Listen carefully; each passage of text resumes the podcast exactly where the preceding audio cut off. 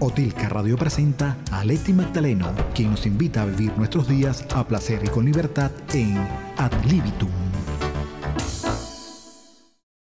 Debido al confinamiento por la cuarentena, hemos venido presentando varios cambios en nuestras rutinas diarias.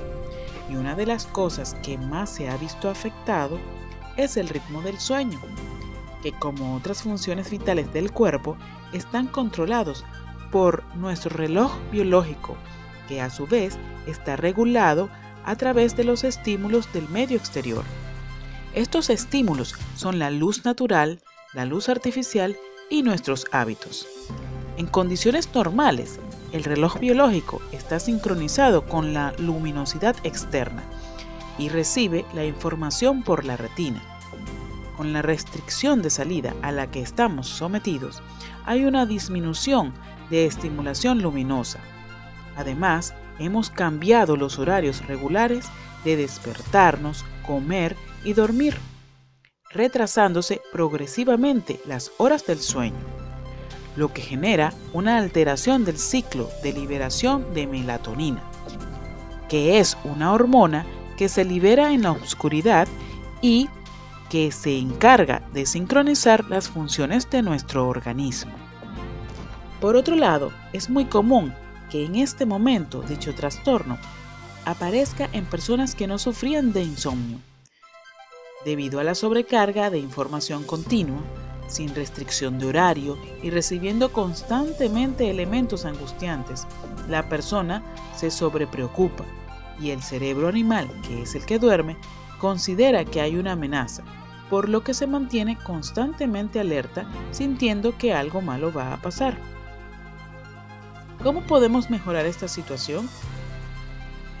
Es importante recibir la luz solar para poder estimular la generación de melatonina, disminuir la estimulación de luz artificial en la noche, minimizar la cantidad de luz encendidas en la casa, bajarle la intensidad de luz a los teléfonos, utilizando el modo nocturno. Hay que autorregular la información, no revisar las redes todo el tiempo y consultar fuentes confiables. Hacer rutinas de ejercicios en casa. Intente modular lo que lee. Evite cosas angustiantes. Seleccione una buena programación en la televisión. No se dedique a ver películas de terror o amenazas.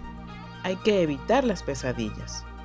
Cuando se deja de dormir, hay una sensación de agotamiento mental estás más irritable, hay tendencia a la angustia y pérdida de motivación. Puedes empezar a perder memoria reciente, sentirte intranquilo, aumenta la frecuencia cardíaca. En fin, el insomnio abre las puertas a muchos trastornos crónicos y degenerativos. Lo normal es dormir entre 5 y 8 horas, pero varía de persona a persona pero es muy importante tener un sueño reparador que se caracteriza por la duración profunda y continua. Para ello hay que tener buenos hábitos y regalarnos ese momento especial que es el dormir.